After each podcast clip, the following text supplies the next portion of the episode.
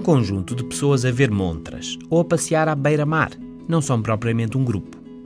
Já se de repente alguém precisar de ajuda e essas pessoas se coordenarem para resolver o problema, então temos um grupo em formação, atuação coordenada e partilha de objetivos.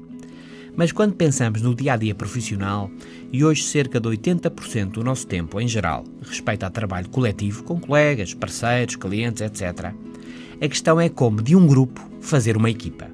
O que é verdadeiramente trabalhar em equipa? Primeiro, uma equipa assenta na comunicação, clara e constante entre profissionais, ajustando-se, tirando partido aqui e ali do fazer das coisas, minimizando adversidades. Falar, perguntar e informar como maneira de trabalhar é a chave para se ser uma equipa. Depois, conhecer bem os outros, o que cada um faz melhor, gosta mais de fazer e desenvolver ligações, rotinas específicas, bem integradas, criando valor para a organização. A par destas ligações técnicas, é também importante o envolvimento.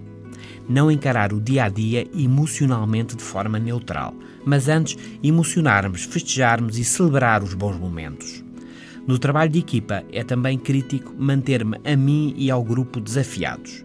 Assumir objetivos claros, difíceis, mas possíveis, para o departamento, para a minha empresa, para a organização e para mim mesmo individualmente cota de mercado, lançamento de nossos serviços ou produtos, novos projetos.